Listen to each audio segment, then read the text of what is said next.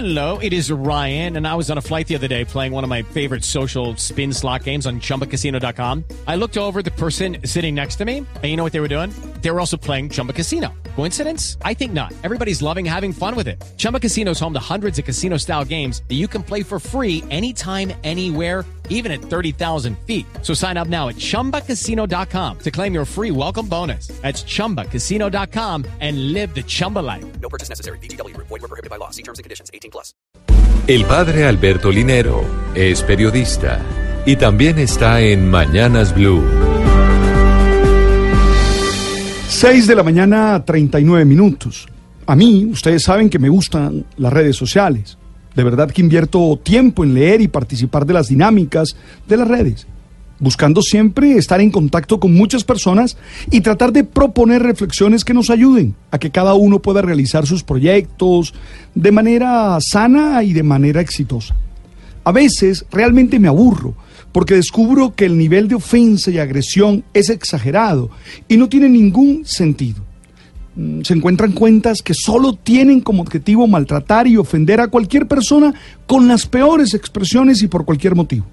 Lo triste es que se cree que las redes es un mundo paralelo, que no tiene consecuencias reales en la vida cotidiana, lo cual es absolutamente falso, ya que estas, las redes, expresan la realidad diaria y los conflictos de las redes las trascienden en situaciones físicas muy reales. Este es el caso del instagramero La Liendra, quien tiene 2.100.000 seguidores y se dedica a postear videos de humor sobre la vida cotidiana. Él denunció que unas personas que iban en una moto le tiraron una piedra contra su carro, rompiendo el panorámico del vehículo, y le indicaron que esto iba de parte de toda la gente de la costa. Según él, se trataba de una reacción por uno de sus videos. Abro comillas. Yo ayer hice una historia donde dije que si me encontraba a un costeño lo pateaba, pero yo lo dije en tono de humor, en tono de recocha. Yo ya le, pedí disculpas, pero no pensé que fueran a reaccionar tan feo. Solo fue un chiste. No pensé que fueran a llegar a estos extremos. Cierro comilla. Está claro que toda manifestación de violencia es deplorable y no se puede permitir.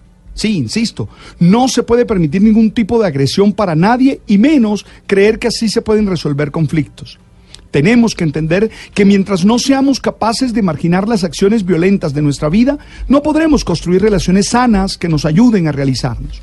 Pero ojo, también es el momento para que los influenciadores, así los llaman, sean responsables con sus publicaciones, sabiendo que siempre las consecuencias de lo que publican está fuera de su control.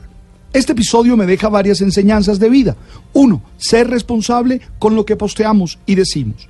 Dos, evitar generalizar y ser respetuoso con los demás.